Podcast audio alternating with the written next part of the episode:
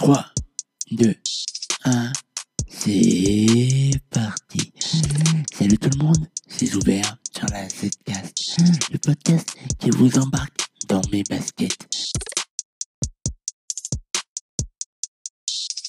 Alors, aujourd'hui on va parler, non, on va pas parler, on va brailler.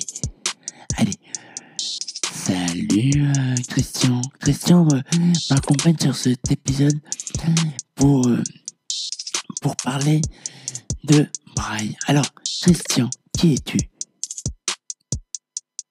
Christian? Christian? Oui, bonjour, pardon, Zoubert, je suis là, ça y est, j'avais perdu mon micro.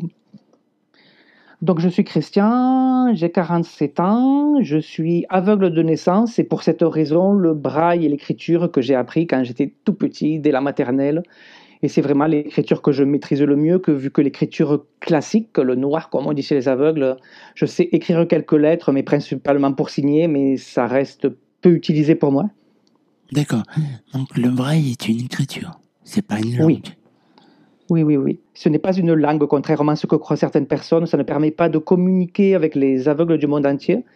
Par contre, c'est une écriture qui, au fil du temps, euh, qui a été inventée en France, mais qui, au fil du temps, s'est imposée dans, dans, les autres pays, y compris sur des, des langues très différentes que la nôtre. Comment ça, comment ça marche? Alors, comment ça marche le braille? Alors, c'est un peu difficile à expliquer à l'audio, mais en gros, pour, il faut imaginer en fait chaque caractère braille, il faut imaginer un rectangle avec deux colonnes. Dans chaque colonne, il y, a trois trous. À gauche, c'est les points 1, 2, 3, on va dire. À droite, les points 4, 5, 6. Et on va faire des combinaisons de points. S'il n'y a aucun point, c'est l'espace. Et ensuite, en fonction de où on met les points, on va créer tous les symboles qui vont être utilisés, que ce soit pour faire les lettres, les chiffres et bien d'autres choses.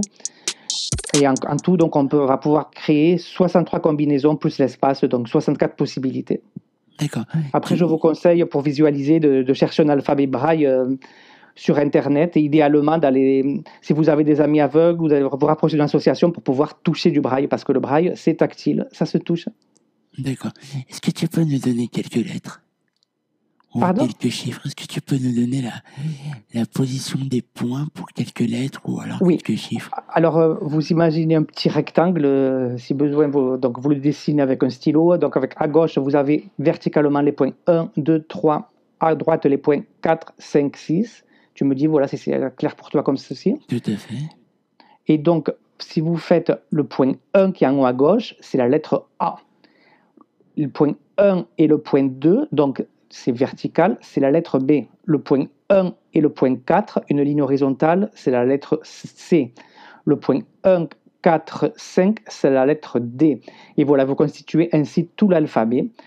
Tout l'alphabet. Il faut savoir que Louis Braille, qui est l'inventeur du braille, qui est français, il a, il a inventé le braille alors qu'il avait 16 ans dans une école pour les aveugles la première école française pour les aveugles, l'ancêtre de l'Institut national des jeunes aveugles qui se trouve aujourd'hui aux Invalides à Paris.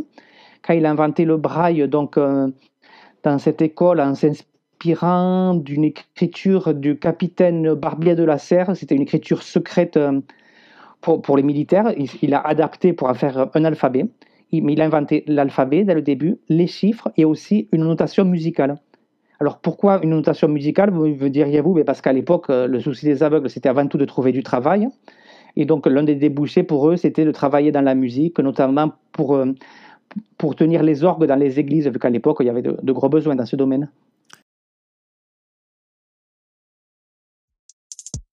D'accord. Et euh, donc, euh, alors, est-ce que aujourd'hui, avec euh, nos smartphones, tout ça, euh, bon, est-ce qu'on a toujours besoin du braille ou, ou, ou alors pas du tout Qu'est-ce qui se passe euh? Alors aujourd'hui, la question se pose, effectivement, c'est un débat qui est d'actualité. Moi, je pense quand même que malgré tout, on a toujours besoin du braille aujourd'hui, parce que le braille, l'avantage, c'est le seul moyen pour nous d'accéder vraiment à l'écrit à proprement dit. C'est-à-dire qu'aujourd'hui, c'est vrai qu'il y a d'autres d'autres modes de communication et d'accès à la culture qui s'offrent aux déficients visuels. Il y a le, le, plus connu, le livre audio, bien sûr, qui se développe tant pour les déficients visuels que pour le grand public. On en trouve de plus en plus des livres enregistrés, que ce soit par des bénévoles ou par des, livres qu'on trouve dans le commerce enregistrés par des comédiens qui sont d'excellente qualité.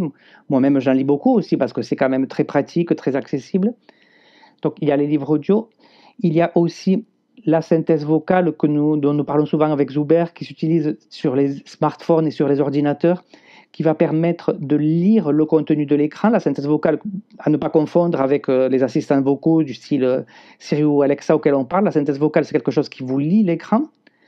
Après, il y a aussi effectivement les assistants vocaux qui vont permettre de dicter des choses, mais tout cela, ça a quand même des limites. Alors, parce que si, si, tu dictes un texte avec un assistant vocaux, je pense que vous l'avez tous fait quand vous êtes pressé, on se rend compte quand même qu'il ne comprend pas toujours ce qu'on dit. Donc du coup, quand même, si vous avez un message important à écrire, ça ne fait pas forcément très sérieux. De même, la synthèse vocale, c'est très pratique. Ça permet de lire rapidement une information, de lire un article journal, etc. Mais par exemple, si vous êtes en train d'écrire un texte, vous ne pouvez pas vérifier l'orthographe. Et si vous êtes en train de lire un article, vous n'allez pas mémoriser non plus les noms propres. Donc pour tout ce qui est apprentissage scolaire, pour tout ce qui est le professionnel, vérifier les accords, si on n'a pas oublié un S, si on a bien écrit les mots, etc., le braille reste quand même le meilleur allié du non-voyant, car c'est le seul qui permet de vraiment respecter les règles de l'écrit. Mais complètement, parce que euh, on mémorise beaucoup en regardant, et mais les aveugles mémorisent beaucoup en touchant. Voilà. Mais alors, tout ce qui est mémorisation, tout ce qui est contrôle. D'accord. Et puis aussi là, par exemple, maintenant aussi on utilise le braille. le braille à l'origine, il s'utilise sur papier. Donc euh, l'outil le plus simple pour écrire du braille, c'est ce qu'on appelle une tablette. Alors là, tu imagines une espèce de grand cadre où on va mettre une feuille de papier dedans. Et il va y avoir, pour faire simple, il va y avoir des cases qui vont correspondre à chaque caractère braille. Parce que ce qui est important, c'est que le caractère braille, c'est un caractère qui, va sous la pulpe du doigt. On le touche d'un coup. On n'a pas, on pose le doigt, on sait ce que c'est. Donc, il faut qu'il ait une taille très précise. Et donc, avec cette tablette, on utilise un poinçon, c'est une sorte de pointe. On va faire des trous. Dans par exemple, on va faire des trous et on va sortir par symétrie les lettres. Alors, c'est bien parce que c'est pas cher, c'est transportable, c'est discret. Mais l'inconvénient, c'est que ça demande une certaine symétrie. Par exemple, pour faire le point A, qui est le point en haut à gauche, on va devoir faire un trou en haut à droite pour qu'en retournant la feuille, ça soit à gauche. Donc de ce fait, la tablette qui a été beaucoup plus utilisée à l'époque de Louis Braille, et même euh, tout au long du XXe siècle, est de moins en moins utilisée par les jeunes générations parce que c'est quand même euh, assez contraignant, parce que pour se relire, il faut retourner la feuille, etc. C'est pas ce qu'on fait de plus pratique. Ça veut dire que l'écriture se fait pas de gauche, de gauche à droite, mais se fait de droite à gauche. Voilà. Et plus tard, on a inventé la machine à écrire braille. Alors, c'est un peu comme euh, la machine à écrire euh, mécanique qu'avaient vos grands-pères ou vos arrière-grands-pères pour les plus jeunes. Donc, une machine mécanique qui fait beaucoup de bruit, on a, comme les machines qu'on voit un peu dans les, dans les, vieux films où les policiers ils tapent leur rapport. À part que celle-ci, elle est adaptée au braille. Donc, ça, c'est très bien. C'est rustique, la mienne, elle doit avoir 30 ans, hein. c'est solide, mais c'est très lourd, c'est très bruyant. Donc, à l'école, euh, au lycée, ça casse les oreilles de ses collègues, donc c'est un peu gênant mais c'est l'outil le, plus pratique pour mécanique pour écrire du braille.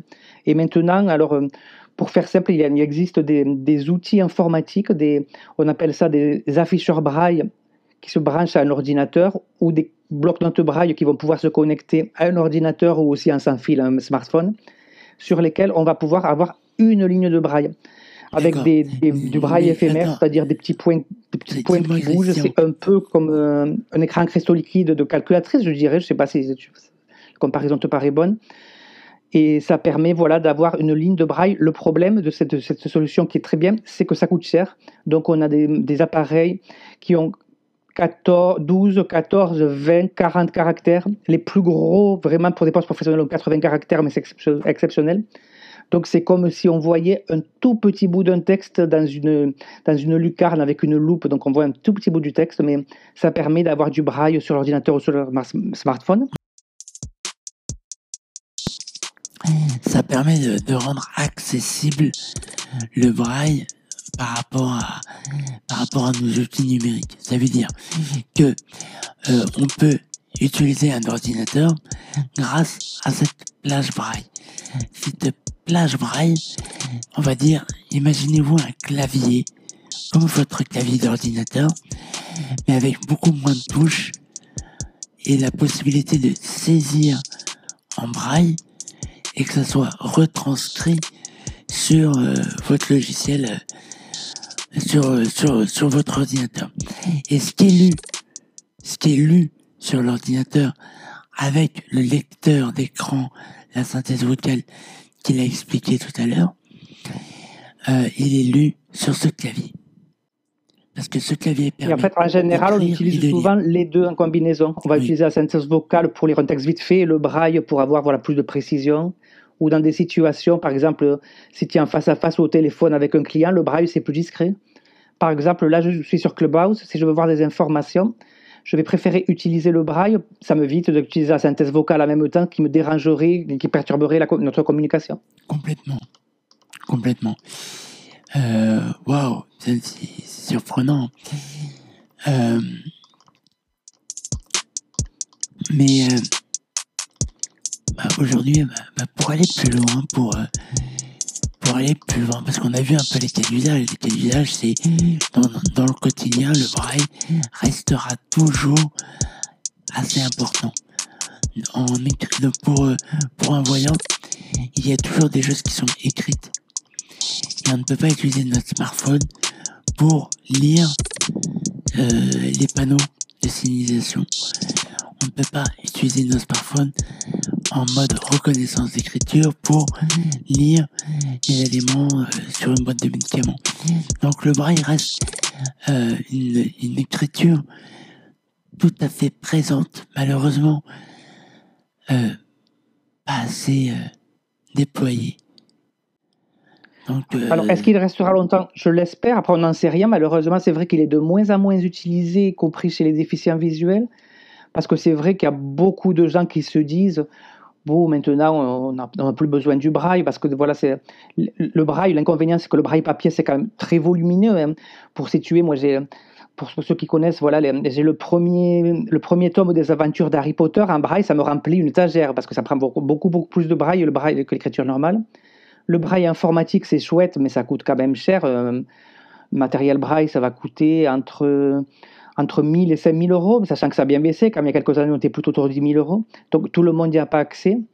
Mais c'est vrai que selon moi, c'est important quand on a la possibilité de continuer à se former au braille quand on est jeune ou moins jeune, et aussi à le pratiquer pour toutes les raisons que nous avons évoquées, d'accès à l'orthographe, etc. Parce qu'on constate qu'il y a de plus en plus d'aveugles qui font tout avec la synthèse vocale et la dictée vocale qui, du coup, sont presque analphabètes et c'est un peu triste, surtout pour les gens qui cherchent du boulot, qui veulent s'intégrer dans la société, etc. Quoi. Mais après, quel sera l'avenir euh, Nous le verrons bien.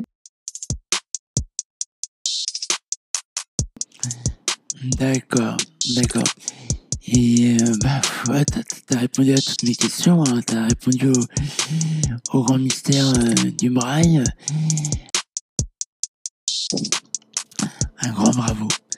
N'hésitez pas à partager, à liker, à commenter et à en parler autour de vous. Et merci d'avoir pris le temps de nous avoir donné une petite place entre vos deux oreilles. Allez, c'est parti. Bye bye.